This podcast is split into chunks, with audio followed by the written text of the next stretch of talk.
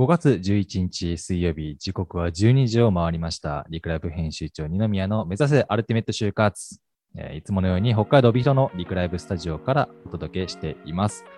この番組は就活生がまだ知らない究極で納得の就活とはを探求するために私リクライブ編集長二宮が採用人事で活躍しているゲストを呼んで聞いていきます。えー、ちょっとね、あのー時間配分をミスりまして、めちゃくちゃお手洗いに行きたい状態から始まってしまってるんですけれども、皆さんはね、ちゃんとお手洗い済ませて聞いていますかね？あの、早速、のりかわさんコメントいただきましてありがとうございます、いつも。あの、つげさんの回答を聞きまして楽しみにしてましたということで、つげさん、ご存知の方はいるんじゃないでしょうか。リクライブでもよく今日はですね、今日のゲストはつげさんなんですけれども、えーキャリアコンサルタントのつげさおりさんは、リクライブでも本当に結構配信をいつも一緒にやらせていただいているっていうか、リクライブで番組を持っていただいたりして、就活ラウンジっていうね、あの、まあ、インスタグラムなんかすごいフォロワー数多い、あの、情報発信をされてるんですけれども、それがライブに飛び飛び出てきて、リクライブなんかでお話を、えーしていただいたり、で、今後もいろいろやっていただくということで、あの、今日はそんなつげさんと一緒に1時間お届けしていきたいなと思っております。あ、で、のりかさんコメントありがとうございます。なんというハプニングトイレということで。なんですよ。ちょっと本当に限界来たらどっかで抜けるかもしれないんですけど、まあ、最悪ね、この場で、あの気づかれないで、えー処理するってことをダメダメって今ディレクターの方から言われましたけれども、はい。で、つ、つげさん、キャリコン合格おめでとうございますと、そんなコメントもいただいております。ありがとうございます。後で伝えておきますね。で、ちょっとね、あのー今準備をしているんですけれども、まあ、つげさんもう繋がってるんですけど、ちょっとね、今日、ゲストを呼ぶ前に、一つコーナーを勝手に今作ろうかなと思っていて、あの、ヤフーの知恵袋で、あの就活って調べたら、めちゃくちゃ、すごいやっぱり悩んでる人多いんですよ。1日に、もう1分単位ですかね。1分単位で本当に、あの就活の相談が、こうヤフー知恵袋に書いてあって、で、一番最新を読んでみますか今リロードかけて。どういうね、あの悩みを皆さんが持っているかっていうのを拾ってみようと思うんですけれども、5月11日11時49分、あ、もう本当先ほどですね。はい。今僕初めて見ます。えー、就活、あ、就職活動真っ只中の大学4年生です。父親の、父親のコネで入社しようと考えていますが、コネで落とされることってありますか？私の父は誰もが知る有名企業ではないのですが、IT の大企業の社長です。えーコネの場合、面接なども他の就活生と同じ選考フローで進んでいくものでしょうかということで、まだ回答は誰も来てないんで、僕が、あ、来てる、早いっすね。えー、一人です。あの3分ぐらいで返答してる人がいますけれども、会社によります、父親に聞くべきです。あ、まあ、まさにその通りですね。えー、まあ、こんなのも、あの、本当悩んだら、あの、他の人もね、同じ悩みってね、抱えてるかもしれないので、えーこう調べてみて、あのー一緒にね、人の悩みとともに就活に向き合うっていうのもありかなと思います。僕がね、これ回答するとしたら、そう回答と一緒ですね。この父親に聞くべきですよ。本当まさにその通りなんですけど、あの、おそらくどんな企業であれ、他の就活生もいるんで、普通の選考フローで勝ち上がった方が確実にいいですね。どんなに、あの、お父さんの会社であれ、うん、コネで入社した人だよ、あの人。ってなると、あんまりやっぱり、周りの目が良くない、かなとは思います。正々堂々と勝負して、あの勝ち抜いて入社できたっていう方がいいんじゃないですかね。なので、うん、他の人たちと同じ選考フルで逆に進むべきだと思いますね。はい。で、落とされても仕方ない。それで。と思います。はい。えー、いつかこの人が僕のこのライブをラジオで聞いてくれて、ああ、そうなんだって言ってくれていいですけど、はい。というところで、ちょっと一つね、簡単なコーナーを勝手に作りましたけれども、この後は、えー、柘沙織さんをお呼びしていきます。早速いいですかね？よろしいですかね？柘さん OK ですかね？ってことで、はい、本日は、いきますよ。はい、キャリアコンサルタント、柘沙織さんがゲストにお越しいただきます。どうぞお願いします。じゃん。はい、お待たせしました。勝手にすみません、コーナーを勝手に作りましたけれども。お待たせしました。いや、面白かったです。はい、えー、柘さんもやりますか、これ、後で。いっぱいありますよ。こう面白いんですよね。ちょっとコーナー化していってもいいかなと思って。はい、すみません。じゃあ、ちょっとごめんなさい。あのー、柘沙織さんがどんな人なのかをご紹介全然できてないので、えー、僕から紹介まずさせてもらって、その後、柘さんからご挨拶いただきます。はい。はい。柘沙織さん、就活ラウンジキャリアコンサルタント。えー、名古屋出身、大阪の大学在学中にアメリカ留学を経験。アメリカではホスピタリーマネジメントを学び、大学卒業後はウェディングプランナーとして100組以上の結婚式をプロデュース。3度の転職を経験し、もっと誰かの人生のより、ごめんなさい。もっと誰かの人生に寄り添いたい、寄り添いたいという思いで、株式会社 A ライドにジョイン。現在は各大学とともに連携し、学生や求職者の就職、転職支援を行っているということで、今、名古屋ですね。はい。場所は。名古屋です。なんかめちゃくちゃ素敵な場所なんですよ。そうなんですよ。これ何ですか？場所。ここ、あの、コワーキングスペースなんですけど、はい。あの、5月、5月から、5月か、うん、5, 5, ん？?4 月か。4月からですね、1ヶ月はい、4月からあの本社とコワーキングスペースもあの使えるようになってですね、うんうん、こっちで仕事をすることもあるんですけど、ちょっと今日人が多くて、あんまりちょっとお見せできないのが残念なんですけど、すごい綺麗な場所なんですよ。すね、そう、今日イベントやってて、ちょっと角度とかずらせます？そうそうそうそう。めちゃくちゃね。私が邪さんの、つげさんも綺麗なんですけども、もう本当場所も綺麗っていう私が邪魔なんです。なんか、天井しか天井おしゃれですね。いや天井がおしゃれな場所はもう、内装全部おしゃれってこと、はい。本当はもうちょっとおしゃれな背景のところに座ってたんですけど、ちょっとうるさくて、移動しました。まあでも今もね、なんか、すごい長いエレベーター、エスカレーターか、とかも映ってますし、綺麗ですよ、本当に。確かに、長いエスカレーターありますね。こんなところで、まあ、名古屋なんですよね。名古屋も素敵ですね、本当に場所。こんなコワーキングスペースが。しかも市がやってるんでしたっけ？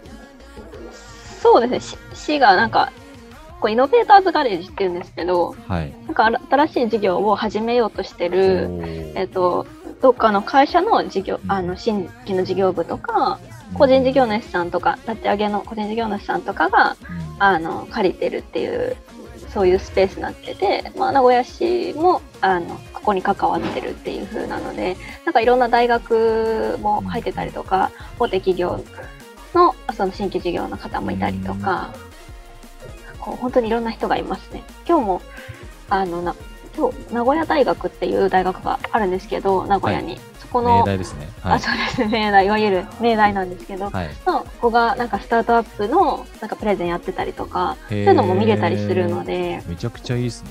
刺激的ですね。興味があれば。そうですよね。あの今柘さんってその就活ラウンジっていう、まあ、事業っていうんですかね。はい、をやってると思うんですけど、それは今のそのコワーキングスペースで実施してるというか、やられてるんですか？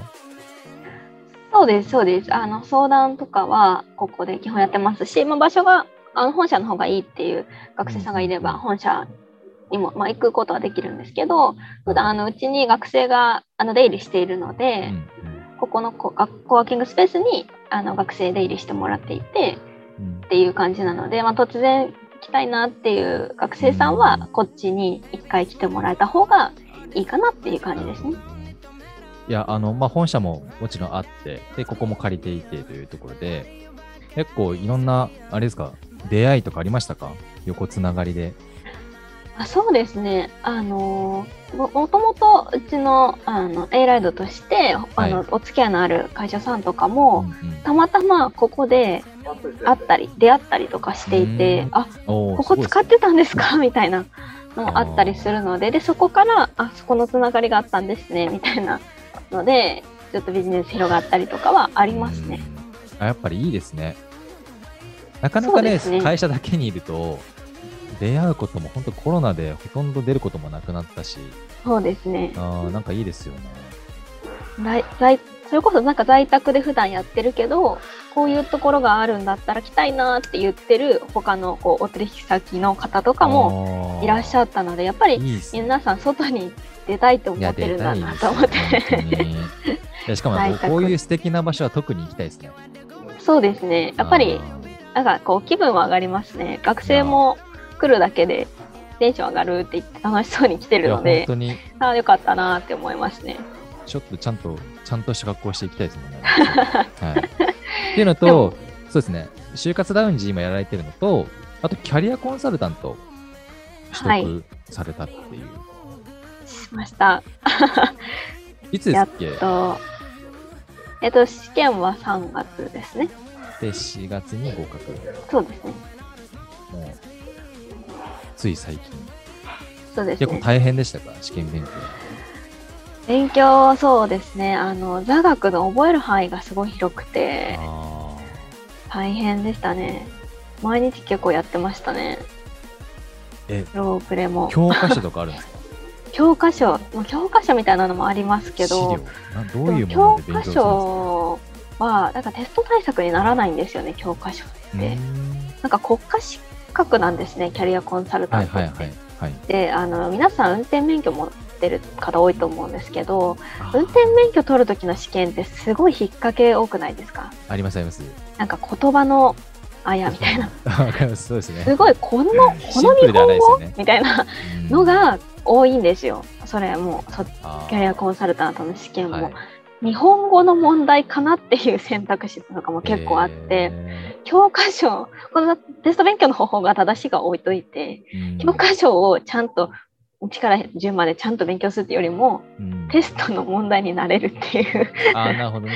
方がなんか大事だったなって振り返ったら思いままあもちろん座学は大事なんですけす。ど、そうですそうです。あの知識前提ですよね。基本知識と。しては、まあ、ある程度は頭に入った状態で、じゃあ今度テストとしてそうですね。どういう聞かれ方をしていくか。まあなんか例えば一つなんか問題あげるとしたらどういう問題出るんですか？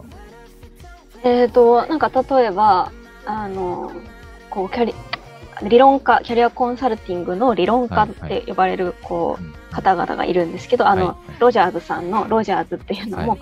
あのそこから取られたと思うんですけど、あの天城さんの、あはい。ね、弊社の。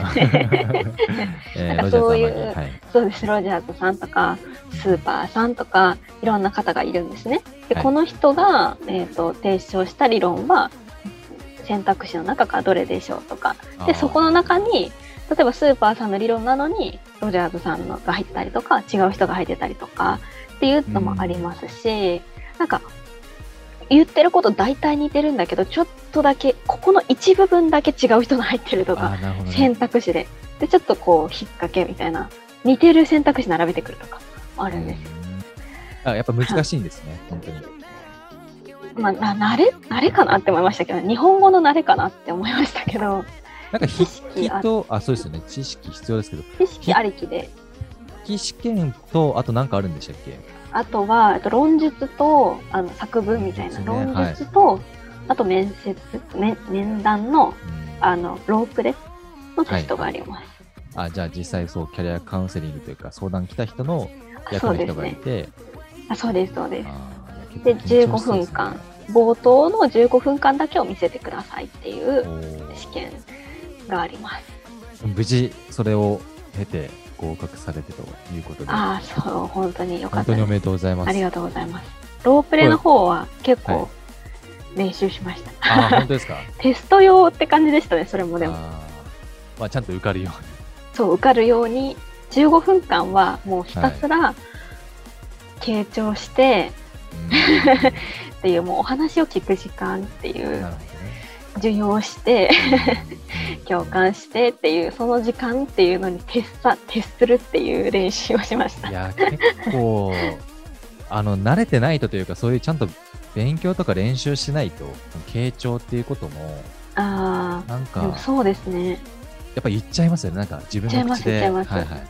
簡単に。そうなんですよ。追い越さないようにとか、うんなんかこう、こういうことがありましたっで別にそのクライアントの方は悲しかったとか何にも言ってないのに、おはい。それはお辛かったですねとか言っちゃうとあ辛かったなんて一言も言ってないから辛く別にそれが辛くなかったかもしれないみたいな。それでももうダメー勝手に植え付けちゃうというか、あそうです感情を。えー、難しい。ダメって。いうなんか辛それが辛かったんですよって言われたらああそれをこういうことがあってお辛かったんですね。って言えるんですけどこういうことがあったんですってそれはなんかお辛かったですねって言っちゃダメみたいな、えー、結構。いや、なんか日常会話とちょっと違いますよね。そうなんですよねだから本当試験用の練習もあ結構しましたーいや、なんか、結構その、まあ、国家資格なんで、本当にはいちゃんとした資格ではあると思うんですけど、あのーまあ、うちの理解部にもね、キャリアコンサルタントの資格持ってる人間がいて、まあ、ロジャーズがいるんですけど、結構やっぱり取った後も大変だっていう話をあ聞くーんですよね。あの教員免許みたいに更新があるんですよね。だからその更新をするためにこれだけあの決められたものを受講しないといけないとかがあって、お金がかかるんですよね、そこにも。ますしね、まあ、その実務経験とかも積んでいかないといけなかったりとか、実務経験で、そうですね、なんかちょっと免除とかもありますね。うん。なんかキャリコン取ろうと思ったきっかけとかあるんですか、まあ、あの今、えっ、と、エライドの方で、うん。あの新規の事業部として人材紹介の、あの職業紹介の事業を立ち上げていて、まあ、そこに伴ってあの私が求職者の方の対応であったりとか学生さんの方の対応をするにあたってやっぱりこう、しっかりとした資格を持っている人の方が信頼できると思うんですね。別に資格なくても相談ってできることですし、はい。はい。あのまあ、業務としてはあの業務独占ではないのでうん。この資格は全然できてしまうんですけど、まあ、あの初めて会う方の相談に乗っていくっていうところでやっぱりそういう何か目に見えて分かる信頼できるものっていうのがあった方が安心感につながるなっていうふうに思っていてでもやっぱりそういう勉強することっていうのもまあ嫌いじゃないのでうん。新しいことを学ぶっていうのは嫌いじゃないのではい。であれば身にもなるしうん。お客さんのクライアントの方のためにもなるし、まあうん。会社ののためにもなるかなっていうふうに思って取ろうって思いました。いや、でも、キャリアコンサルタントを取ったことで、あの、まあ、取る勉強も多分すごくされたと思いますし、今お話聞いていて、はい、これから多分生きてくるんですよね、仕事にも。そうですね。あの、はい。実際今すごい生きてるなっていうのうん。は実感してます。やっぱりあ相談に乗る中でうん。それはすごい実感できますね。やっぱり良かったですね。本当に、あの、まだまだ認知の低い部分にはなるかもしれないんですけれども、まあ、こういったキャリアコンサルタントの仕事っていうのは、今後本当にどんどんどんどん増えていくんだろうなと思ってますんで。そうですね。国も増やしたいと思ってるようなので。うん。まあキャリアについての、やっぱりこう、教育とか考え方みたいなところは、本当に徐々に、広がってるような気はしますけどね。そうですね。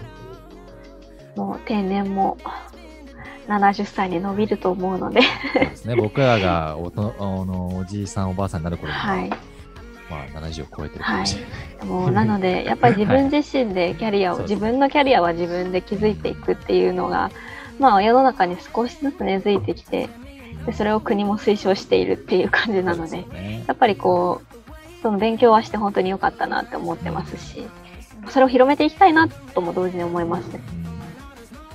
うんで、今は、あ、ごめんなさい、コメントも来てますね。コメントもごめんなさい。えー拾っていきます。あ、結構しんどい試験ですねっていうのを、美川さんからいただいてまあ、ました、ね。合格率はそんなに他の国家試験に比べてたあの低くないんですけど高高めではあるんですけどね、はい。落ちてしまうこともやっぱりあるんですか？でもあります一緒に養成講座を受けてたメンバーでもあの学科落ちてしまったっていう子もいますしあの試験あの面接の方で落ちてしまったっていう方も結構いるのでそうですかやっぱり半分ぐらいは落ちてます。うんいや、本当に一発で受かるのは結構すごいことですね。勉まあ。他はわからないでですけどね、他のやっぱ方がちゃんと勉強とか練習してないとそうですねでもやっぱりそれは必要だなと思いますね。簡単に取れる資格ではないということなんですけど、あの、あ、そうですね、今もう北海道は桜の季節さんからのコメントいただきましたけれども、お北海道。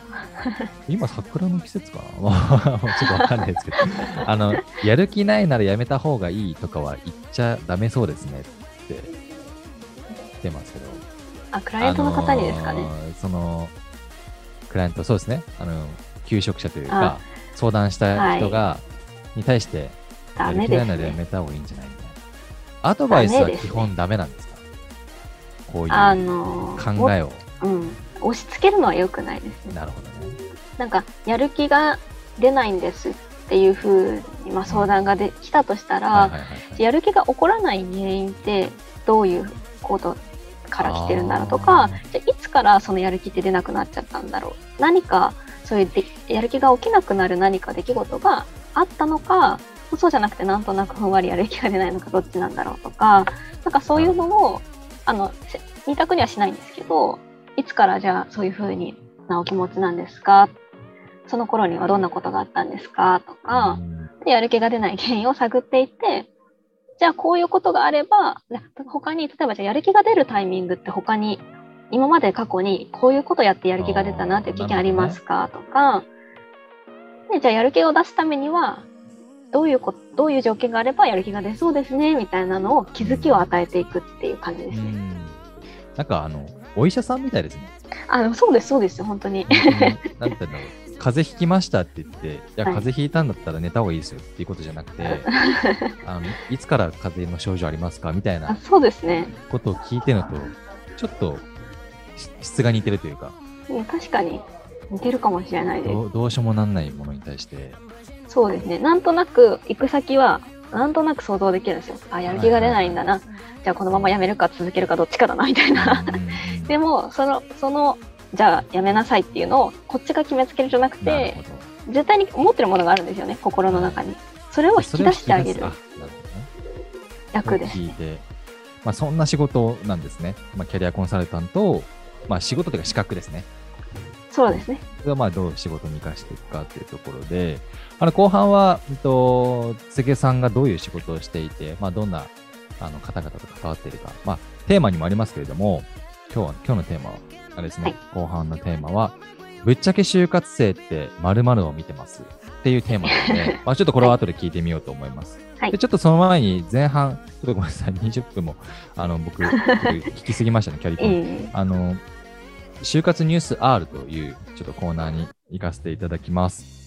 はい。前半のコーナー、就活ニュース R。このコーナーは、就活や働くことに関するニュースを私、ニクラブ編集長二宮がピックアップしてお届けしますということで、今日は、えー今日のニュースはこちら。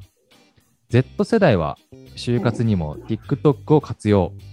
TikTok け TikTok きっかけすごい難しいな。TikTok きっかけで、えー企業に興味を持った経験者は8割超えうんということで、ちょっと読んでみますね、この内容も。はい。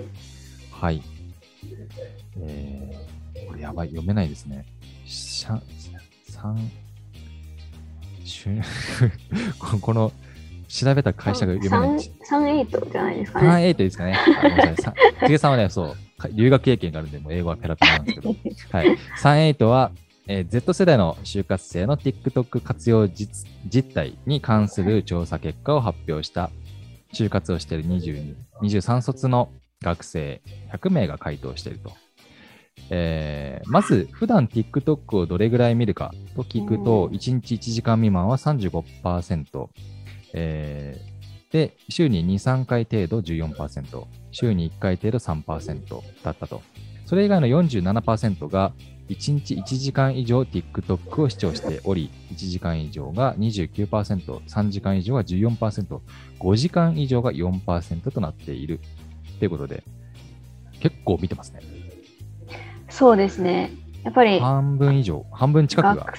就活生うちにも若干いるんですけど、うんうんうんやっぱりめちゃくちゃ見てますね。めちゃくちゃ見てますね。この結果もそうですけど。ほとんど見てないのが、そうですね、10 20%もうん切ってるような感じですかね。で、TikTok で企業の動画を見たことがあるかと聞くと、はいって答えたのは81%。うん。はいそれらの人に、企業の TikTok の動画がきっかけで、その企業に興味を持ったことがあるかと聞くと、これもははいと答えたのが80%。うん。8割を超えたと。で、全体では就活生の6割以上が企業の TikTok 動画を、えーきっかけとしていることになっていると。まあ、調査、この100人のね、調査ですけれどもね。さらに、まあ、その、興味を持ったきっかけ、まあ、理由を聞くと、えー企業のイメージがつかめたため、うんまあ、58%、企業の世界観がつかめたため、41%、間接に、簡潔に、えー企業の魅力が分かったため、36.9%、短い動画で最後まで視聴できたため、35%が上位だったと。えー自由回答でも、えー自分が抱いていたイメージが変わったからとか、人が良さそうだったからなどの声が上がっています。まあ、これらのちょっと、今話、まだね、あの後半も、あの、記事は載ってはいるんですけれども、結構影響力ありますね、TikTok。ありますね。なんか、やっぱり、こう普段の働いてる姿ってなかなか学生さん見る機会ないと思うので、はい。SNS はそれを知るそうですよね。いいツールっていうところですごい見てるみたいですね。なんか、SNS って今まで、僕ら、僕,、まあ、僕らっていうか、柘植さんがちょっと20代後半ですかね、今。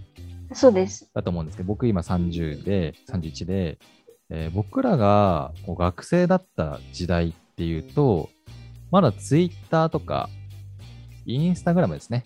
多分人気があったのは。で、今やっぱこう動画、で YouTube とか TikTok っていうところがぐんぐんぐんぐんもう見ている時間が増えてきてるので、やっぱその辺は結構変わってますよね。そうですね。TikTok なんかなかったと思います。全くなかなかったですね。本当ここ TikTok なさかっ5年ぐらいですかね。たし、YouTube で就活とか考えたこともなかったです。ないですよ YouTube はもうねエンタメですよね。ですよね。ものだったので、動画で就活とかなかったですね。本当就活サイトの文字だけ見てやるって感じだったので。だからなんて、そもそもその中で働いてるイメージっていうのがあんまりないまま普通に進んうでん。いた時代ですよ。すね。そうですね。うん面接官とかでしか、ね、測れなかったですね。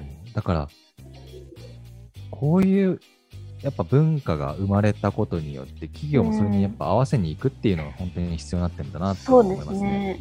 なんかやっぱりその内定 2, 2社出ましたってなった時に両方行きたいなってなって最終決定する時に A 社が TikTok やってて B 社がやってなかったってなって、A 社の TikTok 見てすごいあ人良さそうだなってなったらうん A 社行っちゃうと思うんですよね。そうですね。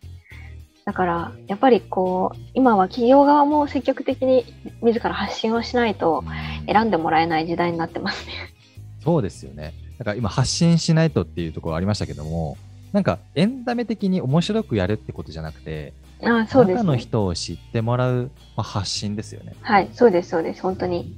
踊ればいいとかそういうことじゃなくて、TikTok で。働いてる様子っていうのが分かるようなイメージを与えていく必要があるんじゃないかっていう気づきになりましたね、これは本当に。あとなんか面接官のあうんうんの情報出てるといいっていうのとかも聞いたことありますあー聞ね。きますね。面接来た時に、あ、うんそうです、そうです。あ、この人見たみたいな、ね TikTok で見たっていうのがあると、やっぱりいいっていうふうに言いますし、私、あの、インスタとか TikTok とか、あの、リクライブも出てるので、はい。あの、結構いろんなところに出てるので、面接、面接というか面談に来てくださる学生さんとかが、あ、見ました、みたいな感じで言ってくださるんですよ。ちょっとちょっとした有名人ですよね。あの、学生さんからも、あ、はい。この人だ、あの、あ、うさぎ好きな人だ、みたいな。感じで、事前情報を持った上で来てくれるので、あ、もともとブライダルにいたんですよね、とか、なるほどね。うん、なんか向こうが、あの、学生さんからしても安心になるうんみたいですね。写真と一緒の人だ、みたいな。そうですよね。なんか知ってる人と会うようなあ感覚に近いというか、今。そうですね。うんこっちは全然知らないんですけどね。そうですよね。そうですよね。こっちは知らないけど、知ってくれてるだけでも、まあ話のはい。ネタが増えるというか、そうです、そうです。緊張度合いも少なくなって、よりいい話ができるんじゃないか。まあそんないろんな効果もありますね。ではい。この記事の最後に、あのーああそうですね、このき企業の TikTok でフォローしたいと思うコンテンツっていうのをちゃんと聞いてくれていて、これめちゃくちゃあの参考になるんですけど、はい、45%、えーうん社員のコミュニケーションの様子うんですね。で、40%、実際の仕事の様子、えー32%で、えー経営者役員の情報発信が上位だったということで、労働条件や企業ビジョンを上回って、現場の雰囲気を短尺で伝える動画が有効だろうと。なるほどね。